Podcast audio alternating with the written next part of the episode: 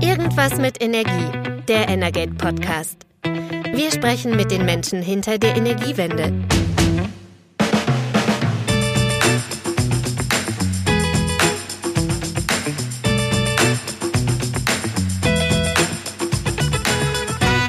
Herzlich willkommen zu Irgendwas mit Energie, dem Energate Podcast. Heute Folge 6 und wir blicken zurück auf ein ziemlich turbulentes Gasjahr. Mein Name ist Christian Selus. Ich bin Chefredakteur bei Energate und an meiner Seite ist Carsten Wiedemann. Hallo Carsten. Hallo. Carsten, wir haben uns heute mit unserem Journalistenkollegen Heiko Lohmann unterhalten. Ähm, Heiko ist absoluter Gasexperte und wir haben zurückgeguckt auf ein ziemlich turbulentes Jahr mit vielen Preiskapriolen im Gashandel und natürlich auf das Thema Nord Stream. Ähm, ziemlich interessantes Gespräch. Was hast du mitgenommen? Ja, also ich fand es für mich sehr erhellend, weil eben Heiko nochmal alles auseinanderklamüsert hat. Woher kommen die hohen Preise? Was kann man da jetzt erwarten? Bleibt das vielleicht sogar so? Das hat er angedeutet. Wie geht es weiter bei Nord Stream? Legen die einfach los oder warten die jetzt noch, bis sie es betreiben dürfen? Und spannend dann auch am Schluss haben wir auch noch ein bisschen auf den Koalitionsvertrag geschaut. Und äh, beim Thema Gas ist ja die Frage, wie geht es überhaupt mit Gas generell weiter oder wann läuft das aus? Und da fand ich auch ganz interessant, wie er das selber einschätzt, den Koalitionsvertrag. Aber das kann man sich ja jetzt anhören. Richtig. Und dann machen wir auch gar nicht mehr viele Worte, sondern sagen, Ton ab, viel Spaß beim Hören. So, wir steigen direkt ein in die sechste Folge von Irgendwas mit Energie, dem Energet Podcast. Wir wollen heute reden über das verrückte Gasjahr 2021 wenn wir zurückschauen, Erdgas war ja in den vergangenen Jahren nicht immer das Top-Thema, so lange Zeit auch eher, gerade was die politische Betrachtung angeht, eher ein, Schattendasein, erst mit der Wasserstoffdebatte und dem überall komportierten ähm, Slogan Gas kann grün, hat sich das in der jüngeren Vergangenheit geändert. Aber ich glaube, man kann eindeutig sagen, so sehr wie im Jahr 2021 stand Erdgas ähm, wohl noch nie im Fokus der Öffentlichkeit. Und darüber wollen wir heute reden mit unserem Kollegen Dr. Heiko Lohmann. Heiko, herzlich willkommen in unserer Podcast-Folge. Ja, einen wunderschönen Tag, Chris, und einen wunderschönen Tag auch Carsten. Hallo. Schön, dass du bei uns bist. Heiko, du bist ähm, Journalist und Gasmarktexperte. Ich könnte mir ähm, für unser Gespräch heute keinen besseren Gesprächspartner vorstellen in der Energie-Community bist du wohl bekannt, aber unter unseren Podcast-Hörerinnen und Hörern kennt dich vielleicht noch nicht jeder so gut und vielleicht erfährt auch der eine oder andere Hörer oder Hörerin, die dich schon kennen, trotzdem auch noch was Neues, wenn du dich mal selber vorstellst. Heiko, was sollten wir über dich wissen? Gut, ähm, ja, vielen Dank, Chris. Ähm, ich bin Volkswirt. Ähm, ich mache mittlerweile seit ziemlich genau 25 Jahren Gaswirtschaft, Energiewirtschaft. Ich sage mal, dass ich Journalist bin, höchstens in Anführungszeichen weil ich das nie gelernt habe und zu dem Thema gekommen bin, mal eben vor 25 Jahren, weil ich als Berater bei einer damals sehr kleinen Beratungsgesellschaft in Berlin, der LBD, angefangen habe und man mich da auf Gasthemen angesetzt hat, von denen ich zwar keine Ahnung hatte, aber das lernt man ja als Berater schnell oder das ist üblich und bin da eben sehr schnell konfrontiert gewesen mit Fragen eines ja sich liberalisierenden Gasmarktes. Das war so 1999, 2000, als im Grunde noch nicht wirklich jemand damit gerechnet hat, dass sich der Gasmarkt jeweils liberalisieren könnte. Aber mein damaliger Chef Ben Schlemmermeier hat äh, am Tag mehr Visionen als ich in meinem ganzen Leben und hat ähm, das schon sehr früh als Thema erkannt. Und ich durfte mich dann damit beschäftigen. Und um die lange Geschichte kurz zu machen, ich hatte dann irgendwann aus verschiedenen Gründen keine Lust mehr als Berater zu arbeiten und bin eben dann mehr auf so eine journalistisch, fachjournalistische, analytische Ebene gewechselt und mache das auch mittlerweile seit 20 Jahren und ich glaube auch seit fast 20 Jahren in der Kooperation mit Energate. Also bin tatsächlich von daher sehr auf Gas und aber auch mittlerweile durchaus auch auf Wasserstoff fokussiert und eben sehr auf Märkte fokussiert. Du warst in diesem Jahr auch schon bei dem einen oder anderen äh, Medium gefragter Gesprächsgast und trotzdem hast du uns im Vorfeld verraten, das ist heute dein erster Podcast. Also da freuen wir uns drüber, dass du den zusammen mit uns durchführst. Und ich würde auch sagen, lass uns gar nicht viel Zeit verlieren, sondern eigentlich direkt ins Thema einsteigen, weil wir gucken echt auf ein super turbulentes Gasjahr zurück. Jetzt vor allem in den letzten Monaten mit irren Preissprüngen, aber genauso natürlich auch ein Jahr mit vielen politischen Debatten über Nord Stream 2. Und jetzt endet das Jahr auch noch mit dem Inkrafttreten einer neuen Bundesregierung, die vielleicht beim Thema Erdgas auch andere Vorstellungen hat als die Vorgängerregierung. Lass uns doch mal auf gleich mit dem turbulenten Preisentwicklungen einsteigen, die wir jetzt in den letzten Monaten gesehen haben. Also wenn wir nochmal so ein kleines Stück zurückgucken. Im Sommer hat die Internationale Energieagentur dem Gasmarkt eigentlich noch so eine relativ entspannte Lage vorausgesagt. Und dann ging plötzlich alles durch die Decke. Wir haben Preisspitzen von über 100 Euro pro Megawattstunde gesehen. Du blickst für Energate auch immer zurück in deinem Jahresreport Gas auf das Handelsgeschehen des, Jahres. Du schreibst da auch von untertägigen Preissprüngen von 60 Euro pro Megawattstunde im Intraday-Handel. Also wirklich verrückte Szenen, die sich da irgendwie auch abgespielt haben, mit denen man so zu Jahresbeginn sicherlich überhaupt gar nicht gerechnet hätte. Vielleicht gibst du uns mal einen Einblick. Was ist da los? Ist der Gasmarkt verrückt geworden? Und vielleicht eine Bitte, vielleicht lassen wir das Thema Russland am Anfang erstmal kurz raus. Ja, der, der Markt ist schon ein bisschen verrückt geworden und natürlich spielt Russland dabei eine Rolle, aber da werden wir noch darauf zurückkommen. Ich glaube, dass zum einen merken wir, dass nicht nur die Gasmärkte verrückt sind. Ich glaube, das muss man schon auch dazu sagen. Wir merken, dass die Märkte für Halbleiter verrückt spielen. Wir merken, dass die Holzmärkte verrückt spielen und alle möglichen anderen Märkte. Das heißt, was wir sehen, und das ist, spielt natürlich auch bei Gas eine Rolle, dass offensichtlich wir eine sehr ungleichmäßige Erholung nach Covid-19 haben. Das spielt sicherlich, ist sicherlich ein struktureller Faktor, der mit eine Rolle spielt. Beim Gas kommen allerdings ein paar Besonderheiten dazu und eine der Besonderheiten ist, was häufig hier immer noch ein bisschen vergessen wird, Gas ist ein globaler Markt mittlerweile. Das ist, glaube ich, ganz wichtig, dass man das im Auge behält. Das heißt, das, was in China passiert, was in Brasilien passiert, was in äh, Japan passiert, hat unmittelbar mittlerweile Rückwirkungen auf Preise auch in Europa, weil eben über das Transportmittel LNG diese Märkte mittlerweile doch sehr stark miteinander verbunden sind. So, und was wir beobachten können, das ist sicher einer der wesentlichen Faktoren, nach Angaben aller Analysten, und das sagt auch die IEA so, ist, dass wir seit Juni in Asien eine extrem hohe Nachfrage haben, weil es sehr heiß geworden ist und in Asien sehr viel Erdgas dann über die Kraftwerke zur äh, Kühlung, zur Klimatisierung verwendet wird. Und das ist wirklich ein Faktor, der enorm zu dem Preisanstieg mit beigetragen hat oder zu der Nachfrageverknappung mit beigetragen hat. Was häufig vergessen wird, dass so etwas in ähnlicher Form und dann kann ich immer noch Russland umschiffen, auch in Brasilien stattgefunden hat. Das ist, äh, Brasilien hat eine extreme Trockenheit erlebt. Deshalb mussten die sehr stark von äh, Wasserkraft in der Stromerzeugung auf Gas umstellen. Und auch Brasilien ist eben dieses LNG-Geschäft mit eingebunden. Das ist sicher ein eher marginaler Punkt, aber er zeigt eben einfach, welche globalen Effekte dabei eine Rolle spielen. Also das ist sozusagen diese Nachfrageverknappung ist ein, ein, ein Punkt gewesen, eben ohne dass das Angebot kurzfristig entsprechend mitgestiegen ist. Und dann sind eben seit Anfang Juni in Asien die Preise wie Schmitz Katze abgegangen und die europäischen Preise hinterhergekommen. Warum wirkt das hier auch so stark? Weil in Europa auch die Nachfrage hoch gewesen ist. Auch da ist die Erholung nach Covid-19 deutlich stärker gewesen als erwartet. Klammer auf, in etlichen Ländern, unter anderem auch in Deutschland, war aber auch tatsächlich Covid in 2020 der Nachfragerückgang schwächer, als man das gedacht hätte. So, das heißt, ich habe auch in Europa eine, eine relativ starke Nachfrage, unter anderem auch in vielen Ländern für Erdgas zur Verstromung. Die ist dann irgendwann ein bisschen rausgegangen, weil die Preise so nach oben gegangen sind, aber erstmal war die da. Und was man eben häufig vergisst, das trifft in Europa auf ein zurückgehendes Angebot. Für mich ist immer so das beste Beispiel, das klarste Beispiel ist die Produktion in Groningen in den Niederlanden wo bis vor sechs, sieben Jahren noch bis zu 45 oder 50 Milliarden Kubikmeter Gas pro Jahr gefördert worden sind. Das ist ein Zehntel des europäischen Verbrauchs, so roundabout. Und in diesem Gaswirtschaftsjahr geht die Produktion auf Null runter. Also das heißt, wir haben massiv Angebot rausgenommen.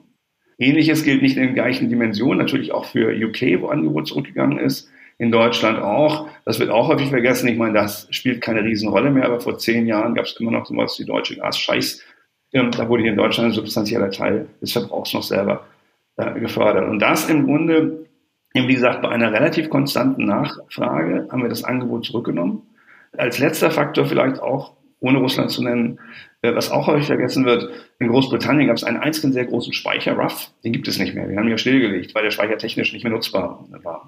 Also das heißt, wir haben hier das Angebot und die Flexibilität verknappt und die Nachfrage ist nicht entsprechend mitgegangen. Das heißt, das Verlassen, sich verlassen auf LNG ist größer geworden und damit ist auch der Effekt eines globalen, einer globalen Nachfrageverknappung schlägt viel schneller durch. Und wenn doch noch, und jetzt sage ich das doch noch zumindest als Einleitung, Russland eben, was zumindest in Richtung Westeuropa der Fall ist, weniger Mengen liefert, dann habe ich eben das Chaos. Mhm. Vielleicht noch einen Bogen, bevor wir dann tatsächlich auf die Liefermengen aus Russland gucken. Nochmal, du beschreibst ja im Prinzip auch ein Szenario, ein globales Szenario, bei dem auch die Gaspreisentwicklung einfach auf extreme Wetterlagen reagiert. Also wir hatten schon ähm, stärkere Kälte als gewöhnlich zum Jahresbeginn in, in Teilen von Asien, dann, dann im Sommer die Hitze. Du hast diese Dürreperiode in Brasilien angesprochen. Sind das zumindest schon mal Hinweise, dass man sich an solche Situationen auch gewöhnen muss? Weil wir reden ja ständig davon, dass wir mit extremen Wetterlagen uns, uns anfreunden müssen. Die kommen häufiger. Ich bin jetzt kein Meteorologe, deshalb kann ich dazu unter Wettergesichtspunkten nicht wirklich was sagen. Wir haben das allerdings tatsächlich in den letzten Jahren noch schon häufiger gehabt. Wir haben vor ein oder zwei Jahren das Phänomen gehabt, dass über, glaube ich, durch eine Veränderung dieses El Nino-Stroms ich Veränderung der Wetter, des Wetters hatte. Intuitiv oder würde ich sagen, das lässt sich natürlich nicht ausschließen. Die Tatsache, dass das stattgefunden hat und dass das so stark durchschlägt, spricht nicht dagegen, dass das wieder passiert. Aber das ist natürlich nicht meine Wiese. Und sagen wir mal, die meisten Analysten, mit denen ich im Moment spreche, sagen, diese Extremsituation dieses Jahres äh, sollte so im kommenden Jahr, in den kommenden Jahren nicht wieder vorkommen. Aber natürlich hast du recht, das ist das, was man nicht ausschließen kann. Aber ähm, grundsätzlich, bevor wir auf den Elefant im Raum nochmal eingehen, ähm, Du hast ja schon beschrieben, vereinfacht gesagt, Europa fährt Produktion zurück. Groningen war das mhm. Beispiel. Äh, andere Märkte steigen eben auch groß bei LNG ein. Das heißt doch aber eigentlich eine Situation, die jetzt unabhängig von Wetterphänomenen für Europa länger dann so bleibt. Denn wir können uns ja nicht darauf verlassen, dass wir immer äh, dann Zugang haben, nee, äh, wenn andere uns das wegkaufen. Klar, ein Stück weit ist mir also sozusagen die Abhängigkeit vom globalen Markt nimmt zu. Und das ist auch, also ich finde es sehr beeindruckend. Mir hat es letztens mal irgendwann ein Händler gesagt, der hat gesagt, Europa hat hier die Produktion runtergefahren und äh, hat sich verabsäumt, eigene Mengen wieder aufzubauen. Und deshalb nimmt eben diese Abhängigkeit zu. Ich meine, wir erinnern uns alle an die Diskussion um Fracking-Gas hier in Europa, wo wir alle gesagt haben, oder wo, wo das, was ist wir, aber die ganze, äh, die ganzen Gesellschaften gesagt haben, um Himmels Willen, erstens steigen wir sowieso aus Gas aus, aus Klimaschutzgründen. Und zweitens haben wir einen Weltmarkt, der liquide ist und äh, wo wir billiger Gas kaufen können. Deshalb müssen wir hier nicht ähm, Risiken für das Grundwasser in Kauf nehmen und ähnliches. Und das gilt ja nicht nur für Deutschland. Diese Diskussion um Fracking, die haben wir in Frankreich geführt, die haben wir in Großbritannien geführt, die haben wir in Polen geführt.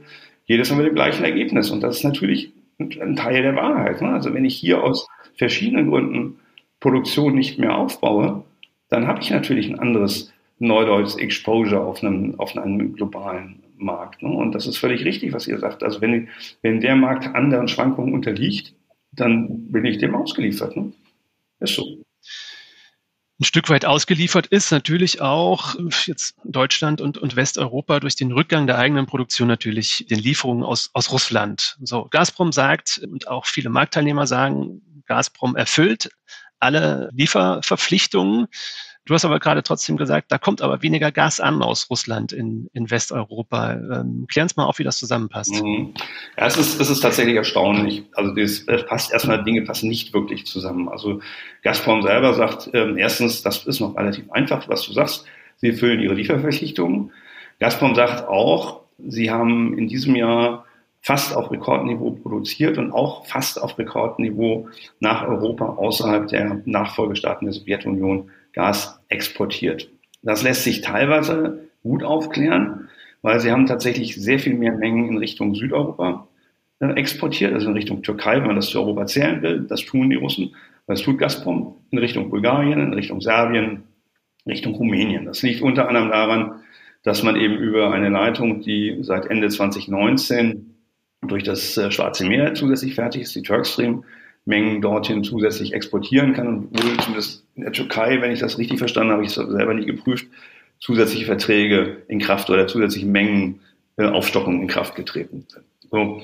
Gazprom sagt auch, sie hätten nach Deutschland, ich glaube, bis zu 30 Prozent mehr exportiert im Laufe des Jahres. Und das ist dann wiederum erstmal nicht richtig nachzuvollziehen, denn Wenn man sich die Flüsse, die Gasflüsse aus Russland in Richtung Nordwesteuropa und Zentraleuropa anschaut, sind diese in den ersten elf Monaten, ich glaube, ich habe mittlerweile die ersten, äh, die ersten zehn Monate, elf Monate mit zusammengezählt, gesunken. Es gibt drei Exportrouten. Das eine ist die Nord Stream, das zweite ist die sogenannte Jamal Nord durch Polen und das dritte ist der Transit durch die Ukraine und dann äh, durch die Slowakei in Richtung äh, Österreich, in Richtung Österreich. So, wenn man sich die Flüsse, was ich sehr regelmäßig tue, anschaut, das ist alles transparent nachvollziehbar, sind sie, wie gesagt, in den ersten zehn Monaten oder elf Monaten sieben, acht Prozent niedriger als im vergangenen Jahr und 20, mehr als 20 Prozent niedriger als 2019. Das passt nur zu der Aussage von Gazprom, sie hätten vor allem nach Deutschland mehr Mengen exportiert, wenn man zusätzlich berücksichtigt, dass Gazprom im Verlauf des Sommers nach allem, was man abschätzen kann, sehr viel Gas aus Speichern entnommen hat, die es in Deutschland und in Deutschland, den Niederlanden und Österreich nutzt. Da steht natürlich nirgendwo dran, das sagt Gazprom auch nicht offiziell. Das heißt, es sind nur Abschätzungen, die man daraus tätigen kann, aus dem, ja, aus dem allgemeinen Marktverständnis, wer diese Speicher nutzt. Und wenn man sich das anguckt, dann passt das möglicherweise zu den zusätzlichen Exporten, hat aber die Nebenwirkung, dass diese Speicher zum Beginn des Winters praktisch vollkommen leer sind. Und das ist auch etwas, was viele Marktteilnehmer jenseits der Tatsache, dass die Verträge erfüllt wurden, mit sehr viel Sorge und mit sehr viel, äh, ja, mit sehr viel Stirnrunzeln beunruhigt. Ähm, nur noch mal zum Verständnis. Also erklär doch noch mal genau, wie sich diese Berechnung von Gazprom zusammensetzt. Die sagen, sie liefern mehr oder ist, kommen die Speicher damit rein? Wie ist der Zusammenhang? Gazprom erklärt das nicht. Das ist der erste Punkt. Gazprom sagt nur, wir liefern 30%, wir haben 30 Prozent mehr exportiert nach Deutschland. Diese Zahl veröffentlicht Gazprom. Die Zahl lässt sich nur dann nachvollziehen, wenn man mit berücksichtigt, dass Gazprom über den Verlauf des Sommers sehr viel Gas aus Speichern entnommen hat, die Gazprom hier in Westeuropa benutzt und wenn man den Export so definiert, dass man, dass es die Flüsse aus Russland sind, plus die Speicherentnahmen minus Einspeicherung. Und es gibt Leute, die sagen, das ist auch so gerechnet. Aber ich kenne keine Erklärung dafür von Gazprom. Also das ist das, was man sich dann so ein bisschen mit Marktverständnis und indem man mit Leuten redet, so ein bisschen zusammenbauen muss. Aber dann wird ein Schuh draus, dann wird die Zahl auch plausibel. Also Gazprom wird nicht lügen. Aber wenn man sich eben nur die Flüsse anguckt, und das ist auch das, was Händler tun, sind die deutlich niedriger und diese Speicherentleerung über den Sommer, wenn man eigentlich die Speicher füllen sollte, ist schon etwas, was viele Marktteilnehmer sehr beunruhigt und sehr mit sehr viel Stirnrunzeln beobachten. Das spiegelt sich ja dann natürlich auch in der Preisentwicklung wieder, weil wir gucken natürlich im Handel auch immer voraus. Der, mhm. der, Winter steht uns jetzt zum größten Teil noch, noch bevor. Und wir gehen in den Winter rein mit zumindest einigen Gasspeichern in Mitteleuropa, die extrem leer sind. Kannst du vermuten, warum das so ist? Ja, nochmal, das, ist, das sind die Speicher, die nach allem, was man als Marktverständnis weiß, von Gazprom genutzt werden. Das ist in Niederlanden der Speicher Bergermeer. Im Bergermeer hat die Gazprom Zugriff auf knapp die Hälfte des Arbeitsgasvolumens. Das hat man damals, als äh, hat man den, der Gazprom das eingeräumt, als sie, weil sie das Kissengas für den Speicher geliefert haben. Dieser Speicher ist nur zu 30 Prozent voll, also sehr, sehr viel weniger als normal. Und man, zumindest ist eine klare Vermutung, dass der Teil nicht gefüllt ist, den Gazprom ist. Dann gibt es den Speicher Reden in, äh, Reden in Deutschland der größte deutsche Speicher, wo es eine sehr klare Marktmeinung gibt, der wird alleine von Gazprom oder Gazprom-Tochtergesellschaften genutzt. Der ist noch zu 10 Prozent voll. Und dann gibt es in Österreich einen Speicher. Man müsste österreichische Speicher gehören ja auch mit dazu, genau wie die niederländischen. Das ist ja ein gemeinsamer europäischer Markt. Heidach.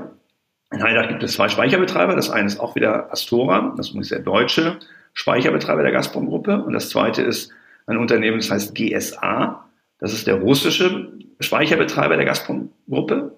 Und der, Speicher, der Teil des Speichers, der von GSA betrieben wird, der ist noch zu zwei Prozent gefüllt. So, das heißt, man kann sehr genau sehen, dass Speicher von denen ein sehr klares Marktverständnis gibt, dass Gazprom sie nutzt. Und das kommt noch dazu, Speicher, die man auch leer lassen kann, weil es Porenspeicher sind. Bei einer Kaverne geht das nicht so einfach technisch, dass die praktisch leer sind. So, und das ist so das, was einfach den Markt nervös macht, weil man fragt sich dann so, wie wird das denn im Winter, wenn es kalt wird, dann noch mit der Erfüllung von Lieferverpflichtungen. Weil die normale Situation ja auch wäre, dass man mit, mit vollen Speichern ja. ähm, in das Winterhalbjahr reingeht, was jetzt natürlich nicht, nicht der Fall ist. Also die, Du hast die Gasflüsse angesprochen. Das, das, Gas aus Russland kommt über die Ukraine, es kommt über Polen und das kommt ja auch schon über die bestehende Ostsee-Pipeline Nord Stream 1. Und es laufen natürlich gerade genau in diese Phase rein, wo es auch nach langen Streitigkeiten spannend wird um die erwartete Inbetriebnahme von Nord Stream 2. Glaubst du, Gazprom hat schlichtweg auch drauf spekuliert, dass zum Winterbeginn Nord Stream 2 schon genutzt werden kann? Oder ist es eher umgekehrt, dass die, dass die leeren Gasspeicher jetzt auch als Druckmittel dienen sollten, damit genau das schnell passiert, damit Nord Stream 2 schnell freigegeben wird, lizenziert wird und in Betrieb genommen werden kann? Also die eine Million Dollar Frage, für deren echte Beantwortung ich mich mal so ein bisschen drücke, weil, also wissen tut man es nicht. Du hast ja selber gesagt, glaubst du, man kann, das ist wirklich eine Frage von Einschätzung, von Indizien. Ich glaube tatsächlich, da sind wir wieder im Glauben, nach dem, was ich so gehört habe und wenn man sich auch so bestimmte andere Verhalten von Gazprom anguckt, dass das Unternehmen schon davon ausgegangen ist, dass sie spätestens, allerspätestens in Q1 die, die Pipeline nutzen können, also zu Beginn des kommenden Jahres. Und das ist auch so von der, von der, von der ganzen Fertigstellung, von den Prozessen, ist das auch etwas, wovon, glaube ich, ähm, Gazprom ausgehen äh, wollte. Das ist auch das, was, glaube ich, das richtig im Kopf habe, die russische Regierung immer kommuniziert hat, dass sie in der Lage, sich in der Lage sieht, trotz der Sanktionsandrohung der US-Amerikaner, in dem Zeitraum das Ding fertigzustellen. Also das ist, ich denke schon, dass diese Einschätzung, da ist man auf der sicheren, relativ sicheren Seite zu sagen, das ist zumindest die Erwartung gewesen, dass das möglich sein wird. Ob es darüber hinaus sozusagen die relativ geringen Flüsse, das Entleeren der Speicher, das äh, auch Reduzieren möglicherweise von Handelsmengen, ob das bewusst als Druckmittel benutzt wird, um Nord Stream, um die Fertigstellung von Nord Stream 2 zu erzwingen. Darüber gibt es sehr unterschiedliche Meinungen. Ich sage das ganz bewusst so vorsichtig. Es gibt Marktteilnehmer, die haben die klare Einschätzung, dass das der Fall ist. Und es gibt Marktteilnehmer, die darauf verweisen, dass Gazprom auch intern so ein paar Baustellen hat was die eigene Produktion angeht, äh, das, äh, was die Füllung der eigenen Speicher in Russland angeht, was eben, wie gesagt, zusätzlich Exporte in, Südaf Süd, äh, Richtung Südeuropa angeht, die möglicherweise die Liefermöglichkeiten der Gazprom auch beschränkt haben. Also es gibt da, wie gesagt, unterschiedliche Meinungen dazu. Ich glaube, was ein anderer Faktor, der möglicherweise in der Gazprom-Denke eine größere Rolle noch spielt, ist, dass natürlich die derzeitige Situation zeigt, aus Sicht von Gazprom, wie blöde dieses Marktmodell ist, bei dem man sich auf kurzfristige Marktpreise und kurzfristiges Handeln verletzt. Und Gazprom hat ganz klar seit Jahren vertritt es die Meinung, dass das eigentlich ein Modell ist, was dem Markt nicht angemessen ist und würde gerne mehr Langfristverträge sehen. Und da ist es schon eine Situation, die, sagen wir mal, die für Gazprom eine Bestätigung dessen ist, dass äh, die eigene Vorstellung die richtige ist. Also das ist auch etwas, was man, glaube ich, sagen kann, ohne dass man sich auf zu dünnes Eis begibt. Mhm will jetzt nochmal drauf gucken. Ich denke, es wird bei Gazprom auch immer viel spekuliert, weil es natürlich auch ein Unternehmen ist, das extrem wenig kommuniziert. Es gab ähm, irgendwann im Herbst auch mal auf Facebook eine Veröffentlichung, wo plötzlich schon von Gasmengen ähm, geschrieben wurde, die noch dieses Jahr durch Nord Stream 2 gehen sollen. Es ist aber sonst immer auch schwierig, direkte, direkte Informationen aus dem Gazprom-Universum zu erhalten nicht mehr spekulieren muss man jetzt, dass die Pipeline dieses Jahr definitiv nicht mehr in Betrieb gehen wird. Es gibt ein mehrstufiges Genehmigungs- und Lizenzierungsverfahren. Und jetzt auf der, auf der ersten Stufe, ähm, die die Bundesnetzagentur gerade zu bearbeiten hat, ist jetzt erstmal die, die Stopptaste gedrückt. Es geht im Prinzip um gesellschaftsrechtliche Strukturen der Nord Stream 2 AG wohl auch im Verhältnis zu, zu Gazprom. Kannst du da mal ein bisschen mhm. Licht reinbringen? Vielleicht einen Satz nochmal, doch nochmal auch zu, den, zu, diesen Ankündigungen. Das ist auch so, natürlich, das ist eine der, auch der Punkte, die auch natürlich Misstrauen auslöst, weil es gab mehrere Ankündigungen, wo äh, Vertreter von Gazprom oder auch der russischen Politik gesagt haben, wenn Nord Stream 2 in Betrieb ist, dann sind wir in der Lage oder möglich, dann sind wir in der Lage, zusätzliche Mengen zu liefern. Klar, das ist einfach, das löst sofort natürlich Misstrauen aus. Aber jetzt zu dem Zertifizierungsprozess, das ist eben auch das hat, glaube ich, die Gesellschaft, die die Pipeline gebaut hat, noch zum zwei etwas unterschätzt. Also man muss eben um eine Pipeline, oder einen Schritt nach vorne. Man hat in einer Novelle der europäischen Regulierungsvorgaben äh, festgelegt, dass auch Pipelines, die zwischen einem Drittstaat, also nicht einem Staat, der nicht aus der EU ist, und einem EU-Staat verlaufen in dem Teil der europäischen Regulierung unterliegen, der durch europäisches Hoheitsgebiet läuft. Und bei der Nord Stream 2 ist das der Fall für den Teil unter Wasser in der Ostsee, der über das, der durch das deutsche Territorialgewässer verläuft. Und dieser Teil unterliegt nach einer Novelle der EU-Gasrichtlinie und dann auch entsprechend des deutschen Energierechtes der Netzzugangsregulierung, so wie sie in dieser ähm, Richtlinie festgelegt worden ist und so wie sie für jede auch deutsche Pipeline gilt. Das hat man ähm, Nord Stream 2 sagte man, das ist eine Lex Nord Stream 2. Ich glaube, das ist auch so. Man wollte auch bewusst Nord Stream 2 damit quälen, aber das ist nun mal so. so. Und das heißt aber auch, dass der Betreiber dieser Pipeline gemäß den Regeln dieser EU-Richtlinie des deutschen Rechtes zertifiziert werden muss. Und Nord Stream 2 und in der Richtlinie steht drin, für Pipelines, die vor dem schlag mich nicht, Mai 2019 schon fertiggestellt sind, kann eine Ausnahme für 20 Jahre von diesem regulierten Netzzugang gewährt werden. Das muss man, glaube ich, alles als Vorbedingung ein bisschen wissen.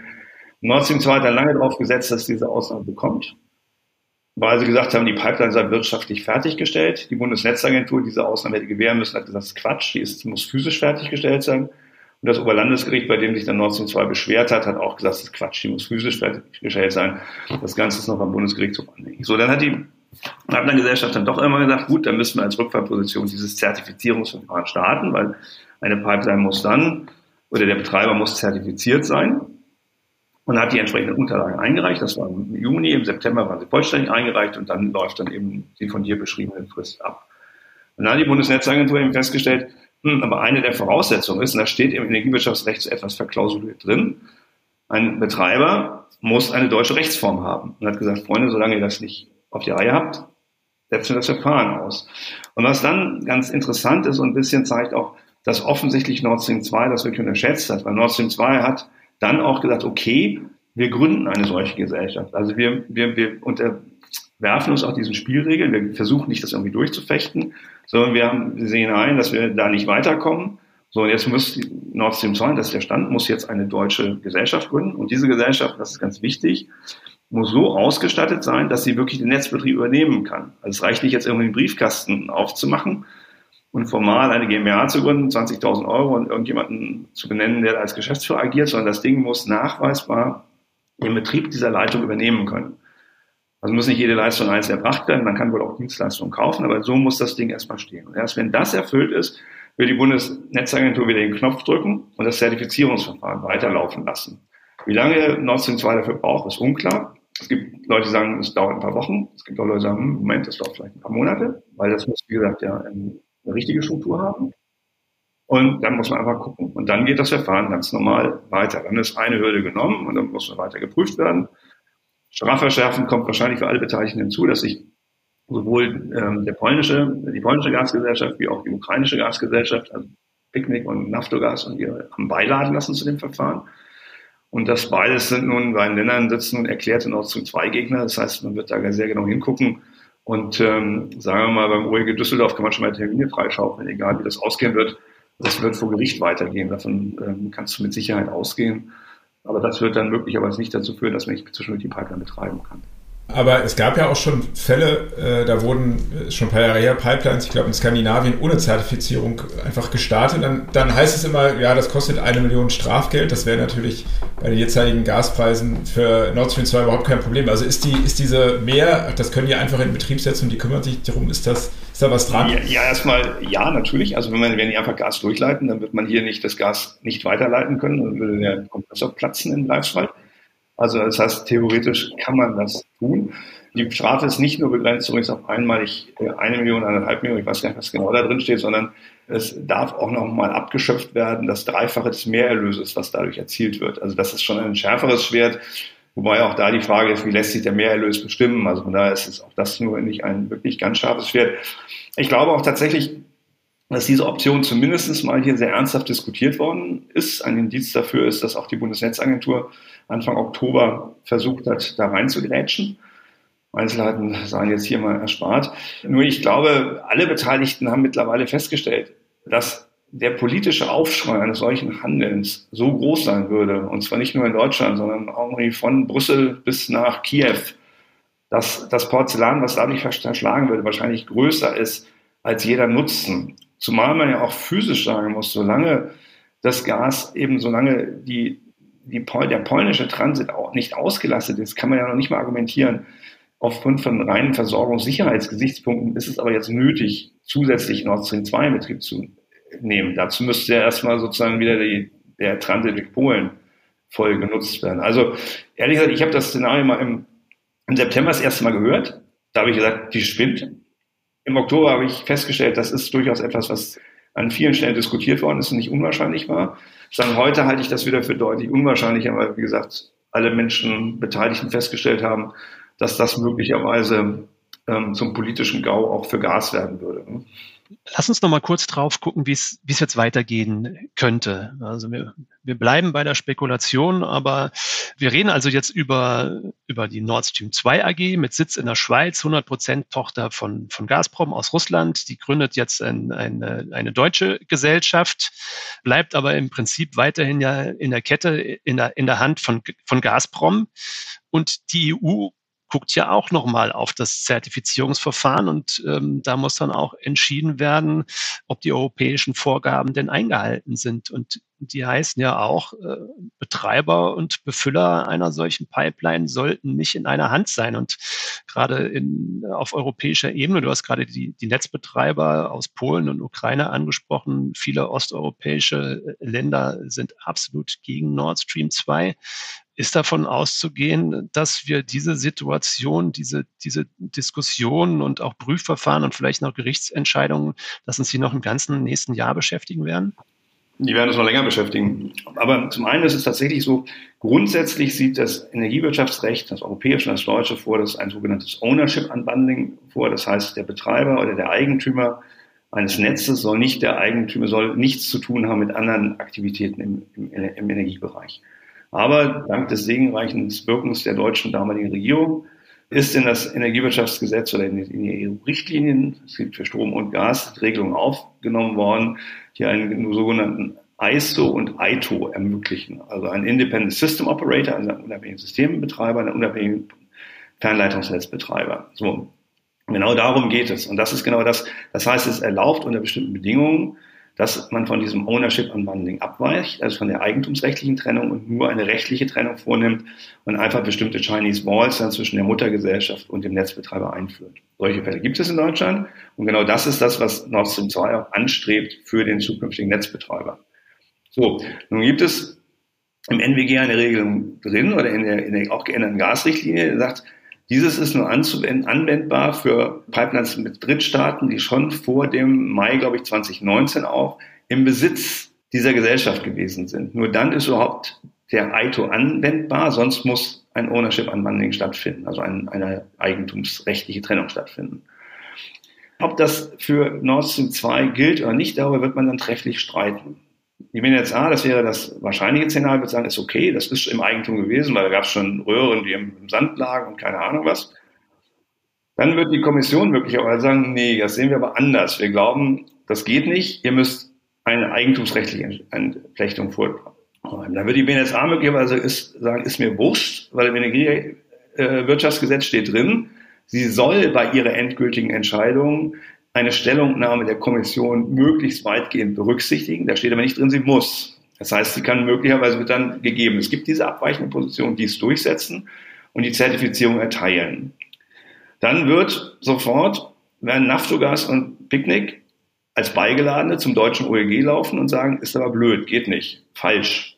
Und möglicherweise werden sie auch mit Verweis auf die EU-Vorgaben zum Europäischen Gerichtshof laufen und sagen, geht nicht. So, und dann haben wir die Verfahren, die werden dann dementsprechend äh, dauern. Und äh, dann ist eben die Frage, das wäre das Einzige, aber ich bin kein Jurist, ob es sowas wie einen einstweiligen Rechtsschutz dabei gibt, dass ein Gericht sagt im Rahmen eines Eilverfahrens, die Entscheidung wird ausgesetzt und dann darf wieder nicht betrieben werden. Solche Entscheidungen gab es auf der europäischen Ebene, auch für deutsche Pipelines schon. Oder ob man sozusagen bis zur Entscheidung der Hauptsache erstmal den Betrieb vornehmen darf. Und Entscheidung der Hauptsache vom EuGH oder vom BGH, das dauert Jahre. Also von daher gehe ich davon aus, dass das Thema auf jeden Fall noch länger uns alle beschäftigen wird. Ob es denn tatsächlich dann auf Basis seiner ersten BNetzA-Entscheidung erstmal zu einem Betrieb kommt und kein Gericht dazwischen grätscht, da muss man gucken. Also habe ich keine Ahnung von. Das ist aber nicht meine, meine Wiese. Mhm. Aber wir können uns auf jeden Fall darauf einstellen, dass wir in, in diesem Winter kein, kein Gas mehr aus Nord Stream 2 kriegen. Ja, meine feste Überzeugung sei denn, wie gesagt, dass doch das, was Carsten angesprochen hat, was ich im Moment aber nicht glaube, der Betreiber irgendwann, keine Ahnung, aus welchen Gründen auch immer, sagt, ich ziehe das jetzt aber durch. Ich glaube, das ist immer noch ein, haben wir jetzt nicht drüber gesprochen, aber ein sozusagen Schwert, was mir drüber schwebt, sind natürlich immer noch US-amerikanische Sanktionen. Mhm. Bleiben wir mal im Inland. Und äh, wir haben ja bisher festgestellt, dass wir ja durchaus eine recht ähm, erdgasfreundliche äh, Bundesregierung hatten, ähm, vor allem auch mit einer, mit einer SPD, die beim Thema Erdgas aus, aus Russland äh, immer eine sehr klare und ähm, sehr freundliche Position vertreten hat. Jetzt haben wir gerade einen Regierungswechsel in Deutschland. Die SPD stellt jetzt den Kanzler. Ja, also an der Stelle zwar vielleicht eine Stärkung, aber gleichzeitig ähm, koaliert sie mit zwei Parteien, FDP und Grünen, die beim Thema Erdgas und auch beim Thema Nord Stream ja doch sehr viel kritischer waren. Der Koalitionsvertrag liegt inzwischen vor. Bildet sich diese Kritik denn aus deiner Sicht im Koalitionsvertrag ab? Ich lasse mir gerne von euch korrigieren. Ehrlich gesagt, ich bin extrem erstaunt gewesen, wie gasfreundlich dieser Koalitionsvertrag ausgefallen ist. Vor allen Dingen auch, wenn man das nochmal abgleicht mit dem, was im Vorfeld diskutiert worden ist. Also im Vorfeld ist mal diskutiert worden oder ist mal kolportiert worden, dass die Grünen ein Ausstiegsdatum für Erdgas in dem Koalitionsvertrag verankert haben wollten. Ich habe keins gefunden. Also keinerlei Ausstiegsdatum für Erdgas ist nicht zu erkennen. Das ist im Vorfeld kolportiert worden. Und das steht ja auch in dem Sofortprogramm zum Beispiel drin, was Agora Energiewende. Ich glaube, man tritt der Agora Energiewende nicht zu nahe, wenn man sagt, das ist sozusagen der Think Tank, der bei Energie und Energiefragen auch die Grünen doch sehr weitgehend Mund zu Mund beatmet. Ähm, ein Verbot von Erdgasheizung ab 2025. Auch das steht nicht drin im Koalitionsvertrag. Also was ernsthafte Daumenschrauben für Gas bedeuten hätte, hat man in diesen Koalitionsvertrag nicht reingeschrieben. Steht bezogen auf den Wärmemarkt nur drin, also ab 25, 25 oder 26 neue Heizungen zu 65 Prozent mit erneuerbaren Energien betrieben werden äh, sollen. Wie man das dann zu verstehen hat, kann man wahrscheinlich noch trefflich darüber streiten. Im, äh, zum Beispiel im äh, Wärmegesetz Baden-Württembergs, Erneuerbare Wärmegesetz Baden-Württembergs steht drin, dass man, der Pflicht ist natürlich deutlich niedriger, dass man das äh, mit Biogas, aber eben auch mit Sanierungssparplänen zu fünf Prozent erfüllen kann. Also man kann sich jetzt dann wahrscheinlich viel überlegen, wie das funktioniert. Aber es lässt auf jeden Fall erstmal Raum für Gasheizung. Da steht nicht drin, also für gasbasierte Systeme, da steht nicht drin, das ist aber blöd, das geht nur Wärmepumpen. Also es ist also wirklich insgesamt, finde ich, ein erstaunlich wenig Anti-Gas bezogener Koalitionsvertrag. Klare Bekenntnis zu Gas als Übergangstechnologie, das steht sogar positiv so drin, also steht wirklich der Satz so drin. Klares Bekenntnis zu Gaskraftwerken, also äh, inklusive eines möglichen Kapazitätsmarktes. Also die Gaswirtschaft, ich glaube, so waren auch die Reaktionen, die dann ausgefallen sind, äh, hat wahrscheinlich eher Champagner aufgemacht. Ne? Ja, äh, also du hast recht, die Reaktion der, der Gaswirtschaft war durchweg positiv, auch weil sie vorher wohl Schlimmeres befürchtet haben. Was aber schon drinsteht, ist, dass Betriebsgenehmigungen für Kraftwerke und sonstige Infrastruktur äh, ab 2045 nur noch für fossilfreie ja. Energieträger gelten soll. Da kann man natürlich sagen, gut, 2045 will Deutschland ja auch klimaneutral sein. Das braucht man eigentlich gar nicht reinschreiben. Also das wertest du als kein, also das ist kein Damoklesschwert sozusagen für die Branche. Weil das also den Satz höre ich jetzt, das sagst du mir so neu, ganz ehrlich, vor dem Hintergrund Klimaneutralität 2045, was im Klimaschutzgesetz drinsteht, hätte man aus meiner Sicht, also selbst, also pro für Gas, da reinschreiben sollen, Gasausstieg ab 2040. Also ich glaube eher, dass man, dass man viel offensiver an einen Gasausstieg hätte herangehen müssen, weil den braucht man irgendwann. Und dann müssen wir viel offensiver sich überlegen, ob denn welche Zukunft denn tatsächlich erneuerbare Gase haben könnten. Also von daher finde ich persönlich diese defensive Art bei dem Thema halte ich, also sage ich mal so spontan, eher für falsch, weil es eher sozusagen Denkmöglichkeiten im Sinne von wie denn, wie, was ist denn möglicherweise ein zukünftiger gasförmiger Energieträger, eher ein wenig nach hinten schiebt. Also deshalb, ehrlich gesagt, und die Diskussion muss kommen. Und wenn man sich die Diskussion, letzter Satz noch dazu anguckt, die mittlerweile Verteilnetzbetreiber führen, oder Stadtwerke führen, über die Frage, welche Zukunft hat denn Gas noch im Wärmemarkt und damit welche Zukunft haben noch Verteilnetze? Und die wollen eine Antwort haben. Und der Koalitionsvertrag gibt null Antworten an der Stelle. Dann muss man ja sagen, ist das fast eher schon ein Problem. Das heißt, die Branche hätte eigentlich diesen Druck mehr gebraucht oder alle zusammen, damit man zu einer Lösung kommt? Dass ich ich sage das jetzt mal so, auch wenn ich mich damit, das würde die Branche natürlich wohl nicht sagen. Aber also ich glaube, auch wenn man sich die Diskussion, die seit na, vor einem halben Jahr angefangen hat und wo also gerade auch wie gesagt Zukunft von Verteilnetzen, dann glaube ich, muss man diese Diskussion jetzt führen und offen gesagt, ich bin an der Stelle eher enttäuscht von dem Koalitionsvertrag, dass er die Diskussion komplett ausblendet, inklusive solcher Dinge, dass man sich klar festgelegt hat, auf eine Nichtanpassung des Preispfades für CO2 im Rahmen des Brennstoffemissionshandelsgesetzes. Man hätte, ich verstehe schon, warum man das nicht tut, aber dass man das so apodiktisch ausschließt, das halte ich also echt für, also für einen Hammer. Ne? Mhm, mh. Du hast ja schon die Zukunft der erneuerbaren Gase angesprochen. Angelegt ist ein Koalitionsvertrag. Ich meine, das ist auch äh, nicht so verwunderlich natürlich, dass es in Richtung Wasserstoff vielfach gehen soll. Äh, es ist da die Rede von, es soll eine andere Netzplanung geben und natürlich sollen alle neuen Gaskraftwerke wasserstofffähig sein und so weiter, Kapazitätsmarkt. Das heißt, sind denn diese Signale, wenn ich dich jetzt richtig verstehe, findest du diese Signale von der Gas- zur Wasserstoffwelt, die wir eigentlich so dann brauchen für die Klimaneutralität, die reichen da noch nicht so aus in dem Koalitionsvertrag? Also sagen wir mal, ich finde, da steht nicht so wahnsinnig viel zu drin. Gesagt, was, was, also aus meiner Sicht das spannendste Thema ist natürlich der Wärmemarkt. Da steht, wie gesagt, insgesamt relativ wenig drin, was Transformationen angeht, finde ich interessant. Also da finde ich, hat er das, was Chris vorhin sagte, dass die SPD der gasfreundlich ist, eher die Handschrift der auf das sozial bedachten SPD und nicht so sehr auf den Klimaschutz bedachten Grünen. Das ist so meine persönliche Meinung zumindest dazu. Ja, also von daher meine ich tatsächlich, dass man dann mehr an Signalen hätte möglicherweise schon mal reinschreiben können, wie das aussieht. Und die Diskussion wird man ja führen müssen. Mein Gott, ich meine, das ist einfach irgendwie die Frage, Wärmemarkt ist für Gas Uphill Battle, auch für Wasserstoff. Es gibt möglicherweise Argumente, warum Wasserstoff durchaus eine Rolle spielen sollte. Es gibt bei den Grünen erklärte Gegner eigentlich eines solchen äh, Pfades. Und dass man das so völlig ausblendet, da bin ich mal sehr gespannt, wie sich das dann im, im täglichen Doing der Koalition irgendwann niederschlägt. Weil was wird denn passieren? Ich meine, die Klimaschutzziele aus dem Klimaschutzgesetz 2021 werden alle krachend verfehlt werden. So, und dann wird es doch spannend werden, was man dann in so ein Sofortprogramm reinschreiben wird. Und so das, was die jetzige Bundesregierung gemacht hat, sagen, komm, wir schmeißen einfach 10 Milliarden Euro zusätzlich in die Förderung von energiewirtschaftlichen Sanierungsmaßnahmen, das wird doch irgendwann mit einem Finanzminister Lindner nicht mehr fliegen. Da muss man ja schon dann anders dran gehen. Dann werden die ganzen Konflikte, die man jetzt in den Koalitionsvertrag nicht mehr reingeschrieben hat oder die man dann umschifft hat, die hat man dann sofort auf dem Kabinettstisch beziehungsweise im Koalitionsausschuss. Mhm. Es soll ja im, komm, im, kommenden Jahr soll es ja auch noch ein neues Klimaschutzprogramm wieder geben. Da kann man natürlich auch vermuten, vermuten dass da wieder sowas drinsteht, ja. Das ist, das ist albern, dass man das über den Koalitionsvertrag hat. Das muss es geben, weil man einfach die, ja. weil das, das wird das Klimaschutzgesetz vorschreiben. Ja. Das ist schlicht, das ist, was man da reinschreibt, auch da an der Stelle, das ist, da braucht man sich gar nicht für feiern. Das ist irgendwie albern. Und die Maßnahmen stehen eh noch nicht drin. Also der Koalitionsvertrag ist immer da ambitioniert, wo es im Moment keinen weh tut, nämlich Ausbau erneuerbarer Energien. Das wird ja auch nochmal irgendwann an der Realität scheitern. Und da, wo man jetzt hätte schon jemandem wehtun müssen, oder wo man jetzt schon die Konflikte gehabt hätte, da ist er natürlich, da ist er, da merkt man, dass es wirklich ein Kompromisspapier ist. Ne? Da gibt noch einige Baustellen. es gibt noch einige Baustellen und es bleibt auf jeden Fall spannend.